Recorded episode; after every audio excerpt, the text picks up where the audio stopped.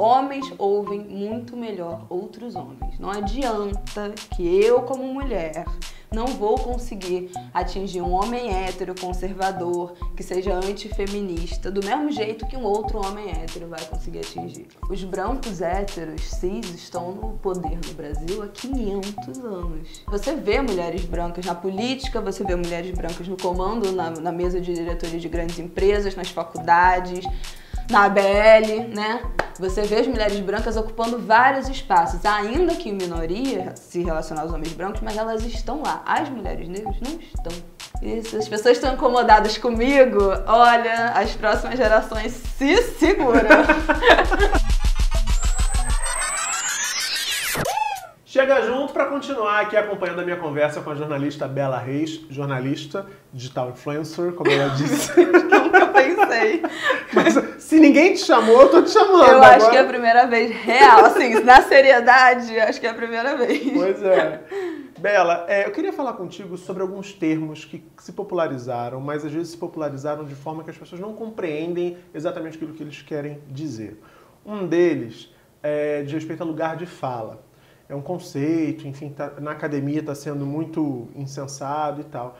E eu vou pegar um gancho porque aconteceu aqui no canal da gente fazer, tem um outro quadro no canal chamado Fala Muca, a gente publica os vídeos aos sábados. E eu fiz uma análise de uma música da Marília Mendonça. É uma análise de uma música bacana, bem humorada, enfim, que a gente faz, a proposta é essa, é divertir. E ela fala que descobriu que uma amiga está saindo com, com o namorado dela e ela, no final das contas, assim, o problema é dele, a culpa é dele, né? Você é minha amiga, é ele que não vale nada porque deu confiança para você. E falando disso, eu falei assim, tá vendo? Isso é feminismo na vez, isso é sororidade. Beleza. A Gil Jut, que é outra youtuber famosérrima, fez um vídeo também sobre a música. E eu comentei, que coincidência, eu fiz num sábado e ela fez na segunda. Coincidência, estou falando dessa mesma música e tal, e também estou falando de sororidade. E recebi um comentário ali, um reply embaixo, dizendo assim, Cara, você é um homem falando de sororidade e acha que tá abafando? Apenas pare. Eu fiquei assim, cara. e eu respondi pra moça lá educadamente, entre outras coisas, eu disse: acredite, o inimigo não sou eu, a gente tá do mesmo lado nessa história e tal. Mas eu fiquei me perguntando se de fato eu, eu posso, eu devo, é, é aceitável que um homem discuta esse tipo de coisa. O que, que você tem a dizer sobre esse assunto? Eu acho é, que lugar de fala é, um, é tudo muito sensível possível. É, eu prefiro sempre recuar para não errar. Então, assim, é, eu gravei um vídeo no meu IGTV falando mais um pouco sobre isso, de como homens podem ajudar na luta feminista, como pessoas brancas podem ajudar na luta racial. E eu acho que o ponto é você criar um canal de comunicação com seus pares. Então, assim, homens ouvem muito melhor outros homens. Não adianta que eu, como mulher, não vou conseguir atingir um homem hétero conservador que seja antifeminista do mesmo jeito que um outro homem hétero vai conseguir atingir. Você acha que é assim que isso está dado? Tá. Tá, isso assim, para mim não existe a menor dúvida. Os caras não vão me ouvir com a mesma atenção que eles ouvem outros homens. Ponto. Então, assim, eu acho que o principal é a colaboração tem que ser para abrir esse canal. De, então, assim, eu, é, por exemplo, como uma mulher que se relaciona é, afetivamente com homens, não sou, nunca me relacionei com mulheres, então questões LGBT não são o meu lugar de fala. O que eu posso fazer? Virar para outras pessoas que são heterossexuais e falar: olha, Fulano, eu sei que talvez esse tema não te toque muito o coração, mas acredita em mim, né? Acredita em mim, eu também não sou né, LGBT, mas é uma coisa importante, dá uma atenção para isso. A pessoa vai me ouvir com outro ouvido. Eu sei disso, porque eu vivo isso, principalmente como feminista. Os caras não me ouvem, chega um homem fala a mesma coisa e eles vão ouvir. Então eu acho que é muito sensível esse lugar de, é, lugar de fala. Eu acho que o lugar de fala é, fala muito sobre a vivência. O que, que você pode falar sobre uma militância, sobre uma causa a partir da sua vivência, que você já realmente sentiu, profundamente sofreu na pele enquanto isso, é, sobre isso. Então, eu acho que é muito sensível é, é esse lugar. Ontem foi dia da visibilidade nacional da visibilidade lésbica e o que eu fiz foi indicar mulheres lésbicas que falem, é, que militem sobre isso. Porque eu não ia chegar lá no dia e falar: Oi, gente, então, que lesbofobia? Isso, isso, isso. Eu não sei o que é. Eu não faço a menor ideia. Eu sei na teoria, né? é, na, no, no, racional do que eu leio, do que eu converso, mas na prática, na vivência, eu não sei, eu não tenho a menor ideia como é sentir isso. Sim, eu, eu, eu concordo. Agora, em que medida, para a gente pensar, em que medida isso não impede que discussões que são tão importantes e que o país precisa enfrentar, você falou da questão da, da, da, da população LGBT, a gente está falando do racismo, está falando do próprio feminismo, uhum. são questões que são candentes no país já de muito tempo. Quando a gente é, de certa forma, impede que outras pessoas que não se identificam ou que não pertencem de fato a esses grupos identitários se manifestem sobre essas questões, a gente também não está perdendo aliados nessa, nesse processo de brigar para que esses direitos sejam conquistados, para que essas populações sejam devidamente respeitadas, enfim. Ninguém está falando de privilégio, né? A gente está falando de uhum. direitos para que todo mundo tenha os mesmos direitos. Não, eu acho que pode falar. Eu acho que quanto mais gente falando, melhor. Eu já fui o tipo de feminista de não, que eu vou resolver isso tudo sozinha, não preciso de ajuda de ninguém. Mas assim, gente, 2018, eu não acredito que eu tenho que estar militando sobre isso. Então, assim, vou precisar da ajuda de todo mundo pode vir, quanto mais gente estiver agregando, ótimo. Mas eu acho importante que, se todo mundo vai falar sobre isso, que a gente referencie as pessoas, as mulheres, ou as pessoas LGBTs, ou as pessoas negras que estão produzindo conteúdo sobre isso, que estudam sobre isso, que têm o lugar da vivência. Sim. Então, assim, se eu for falar sobre LGBTfobia, eu posso falar no lugar de uma pessoa heterossexual. Olha, gente, isso é importante, isso acontece, o dado é esse, o número é esse, a realidade é essa. Quem tá falando muito bem sobre isso? Fulano, fulano, fulano, deem audiência, consumam conteúdo. Não, não. Isso eu acho sensacional. Isso é, não é mais do que a nossa obrigação, né? Enquanto privilegiados em algum sentido, de, de alguma. É, fora de alguma minoria. Então eu acho que é uma coisa sensível, mas eu acho que todo mundo tem que falar. Mas é importante que a gente dê visibilidade para essas pessoas. Quando a gente não dá visibilidade, eu acho que a gente acaba passando um pouco pelo lugar de falando em primeira pessoa, quando a gente não referencia os outros, a gente parece muito estar tá falando em primeira pessoa, aí pode atingir o. Não, aí complica, aí não era intenção, não é. foi a intenção no vídeo, enfim. Não, é. É porque ali eu notei assim uma certa, um certo radicalismo, que eu também compreendo. Ele, ele tem uma razão de Sim. ser, e eu acho que esses movimentos todos pela, pela luta por direitos, eles por muito tempo precisaram desse radicalismo exatamente para poder se fazer ouvir, né? Assim, só que eu acho, como você acabou de apontar, a gente está em 2018 Acho que o radicalismo por si só também não resolveu essa questão, essa mensagem não foi ouvida da forma como deveria, como precisava e muito menos interpretada da forma como deveria. Então acho que é bacana a gente, por isso que é bom a gente é, discutir. Eu já tô no outro estágio que é o da flexibilidade, mas assim, tem a galera que não quer de jeito nenhum, então deixa, tudo bem, meu Deus do céu. Tem pra todo mundo. Tudo bem, fica aí então sozinho, sabe? Eu já tô numa de só me deixa aqui no meu cantinho, eu não quero brigar com ninguém, pelo amor de Deus. É.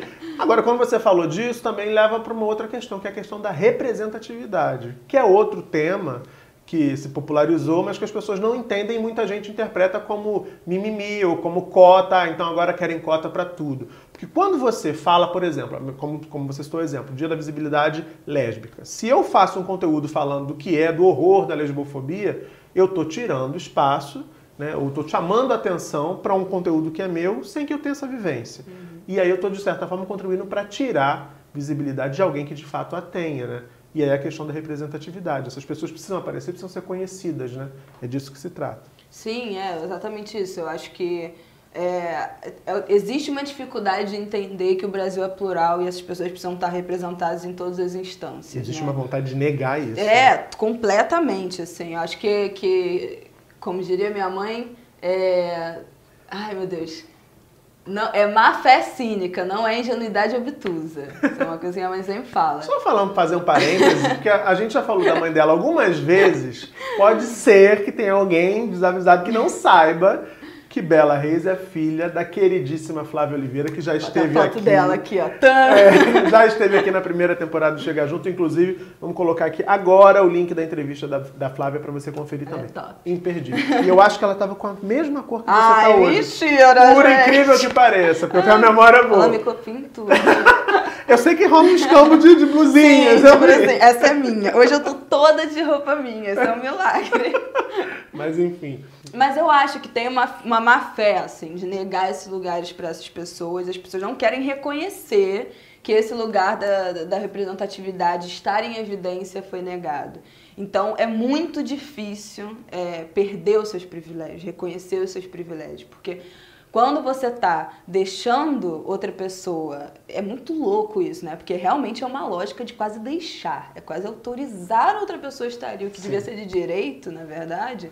É, o que acontece é que as instituições estão quase dando um passe livre, que não é um favor, mas às vezes até parece, né? Porque é tão difícil de conquistar, é tão tortuoso, mas só que para alguém entrar, vai ter uma galera que vai ter que ou sair ou dividir ali o espaço. Isso incomoda, é óbvio que incomoda, mas assim, é, os brancos héteros, cis, estão no poder no Brasil há 500 anos. Então eu acho que já passou da hora deles conseguirem dividir a mesa com a gente, sabe assim, dividir uma refeição, né? sem reclamar. Mas é, ainda é muito difícil. Muito. Ainda tem gente falando contra a cota, né? E, e, e tem gente que se espelha nos Estados Unidos para tudo e desconhece que lá por muito tempo a, política de cotas também vigorou, política de cotas para mulheres, inclusive, para mulheres latino-americanas, inclusive. Então, quer dizer, é toda uma, uma ignorância também uhum. Que é bem lucrativa para exatamente para esses homens brancos, héteros, cis que estão no poder Total. há tanto tempo, que, enfim, precisa ser combatida de qualquer forma. O outro ponto interessante é a questão do feminismo negro. A gente já recebeu alguns convidados aqui no Chega Junto que falam da questão da solidão da mulher negra. E aí eu queria que você falasse disso. Há o feminismo e o feminismo negro. Por que é importante a gente fazer essa ressalva e olhar para esse recorte? O feminismo negro é diferente do feminismo que a gente conhece, ou pelo menos em tese a gente ouviu falar? Completamente diferente. São outras questões, né? São outras questões, gente. Tem uma tese, ai meu Deus, eu preciso de lembrar quem é. Rosália Lemos, tese dos anos 60, meu Deus, ai, não sei, acho que não sei se 90, enfim. Mas que ela fala do surgimento do movimento feminismo negro no Rio de Janeiro. E é muito interessante porque, na verdade, o feminismo começa a se dividir, muito pautado, entre outras 300 questões, mas as mulheres negras estavam brigando por creche, pela acessibilidade de creche, para elas conseguirem creche gratuita ou pública ou barata para colocar os filhos. E as mulheres brancas ficavam, ué, mas para crer creche? Porque elas quem estavam criando, né, é. e cuidando dos filhos das mulheres brancas eram as mulheres negras. Então, assim, é uma construção de, de história, de vivência, de consciência que é completamente diferente. Não é à toa que a mulher negra tem os piores salários, Sim, que a mulher negra é, é a maior base vítima da de pirâmide social em do vários Brasil. aspectos. Vários né? aspectos. O Bra... No Brasil, raça é mais determinante do que gênero. Isso é muito louco, porque é, eu arrisco dizer que nos Estados Unidos não seja. Que a pirâmide seja homem branco, homem negro, mulher branca, mulher negra. Mas no Brasil não é. É homem branco, mulher branca, homem negro mulher negra. Então, assim, no Brasil você ser branco é mais importante do que o seu gênero. É, então é uma construção completamente diferente. É uma, o Brasil, olha, gente, o Brasil é uma coisa surreal. Então até hoje a gente é muito fácil você ver mulheres brancas em espaços de poder. Né? Ainda que elas sejam minoria, mas você, você vê mulheres brancas na política, você vê mulheres brancas no comando, na, na mesa de diretoria de grandes empresas, nas faculdades, na ABL, né? Você vê as mulheres brancas ocupando vários espaços, ainda que em minoria, se relacionar aos homens brancos, mas elas estão lá. As mulheres negras não estão em lugar nenhum. E os homens negros, muito raramente, ainda tem minimamente ali numa coisa de educação e tal, mas assim, também é uma tragédia. É, então é muito diferente. O feminismo, é, como se, que seria o feminismo branco, o feminismo negro, ainda lutam por coisas completamente diferentes. Ainda tem uma dificuldade das mulheres brancas de entender as pautas, a importância da questão racial no Brasil, de ter sororidade com as mulheres negras. Isso é uma grande questão. É... Porque é difícil, né? Como é. você está dizendo, essas questões são diferentes. É muito difícil que eu tenha um olhar generoso, eu, mulher branca, né, tenho um olhar generoso para uma mulher negra que tem outras questões. E que eu, do alto dos meus privilégios, pode, posso achar que são questões menores, menos importantes, porque já estão resolvidas para mim, né? Sim. É. Não consegue. Não, é, é, eu acho que a principal coisa que as mulheres negras é, falam sobre o feminismo é empatia e o acolhimento. Eu fiz uma. Eu acabei gravando um vídeo também no meu GTV sobre sororidade, que partiu dessa, dessa conversa. De umas enquetes nos meus stories perguntando para as mulheres negras: vocês acham que existe sororidade de mulher branca com mulher negra? E a maioria, 80 tantos por cento, falou que não. Então, assim, e todas que justificaram para mim foi no sentido do acolhimento. Elas não entendem, elas não querem ouvir, elas não dão atenção, elas não têm empatia, elas competem muito mais com a, com a gente, elas não reconhecem que a gente também pode estar juntas no mesmo ambiente. Várias relataram uma competição tremenda no mercado de trabalho e na, na, no ensino superior das mulheres brancas com elas, como se fosse uma, sabe, de certa forma, uma ofensa elas terem a que própria competir. presença da mulher negra nesses é espaços. É muito louco. Então, assim, o acolhimento é completamente diferente. Eu acho que o feminismo negro, além de, é, de colocar as pautas e evidenciar as pautas das mulheres negras, é uma coisa de acolhimento também, sabe? De se sentir parte de um grupo, de se, de se dar força no coletivo. Eu acho que tem muito isso, assim, de se reconhecer e de se sentir acolhida. E não só uma coisa de ficar pautando, pautando, pautando e brigando. Eu acho que tem muita coisa do, do afeto e da empatia que a gente não encontra com as mulheres brancas 100% ainda. A gente está chegando no finalzinho já, infelizmente. Ai, não! É. Eu queria que você dissesse, na sua opinião, qual é a saída para a gente avançar nessas questões todas que a gente discutiu aqui, Bela. E também, já colocando outra pergunta aí, se você é otimista em relação a isso tudo que a gente discutiu, que a gente está vivendo, enfim, é um cenário que a gente está vendo no Brasil.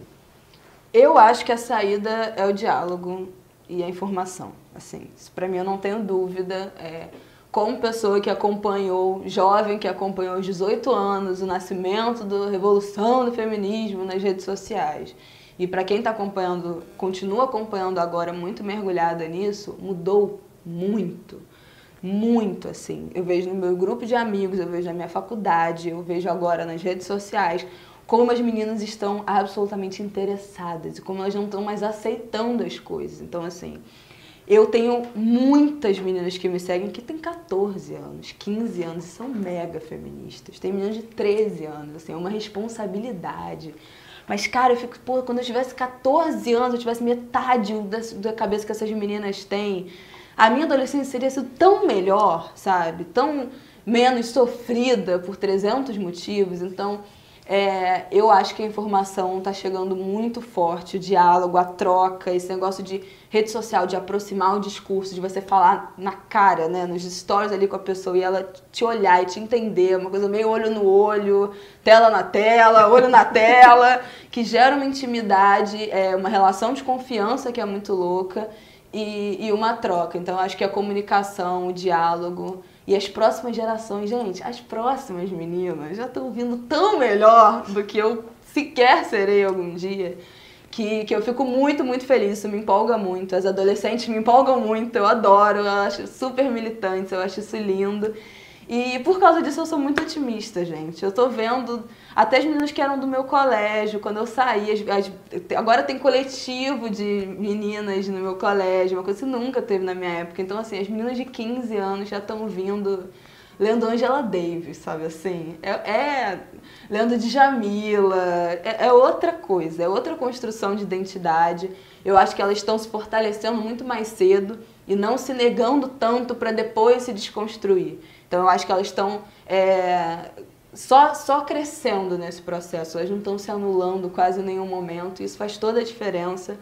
Então eu sou muito otimista. Nesse sentido da militância, eu sou muito otimista. Eu acho que a gente está cada vez melhor, a gente está refinando o tipo de comunicação para atingir melhor as pessoas. E se as pessoas estão incomodadas comigo, olha, as próximas gerações se seguram. Querida, muito amei. obrigado, eu que amei. Um muito beijo. obrigada, gente. Um beijo.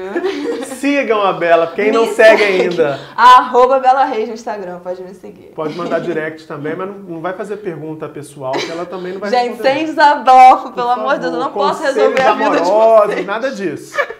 Mas te acompanhe que o conteúdo lá é de primeira. Beijo para vocês também. Semana que vem, terça e quinta, sete da noite, tem mais Chega Junto. E aqui você já sabe, tem sempre um bom papo. Beijão e até lá.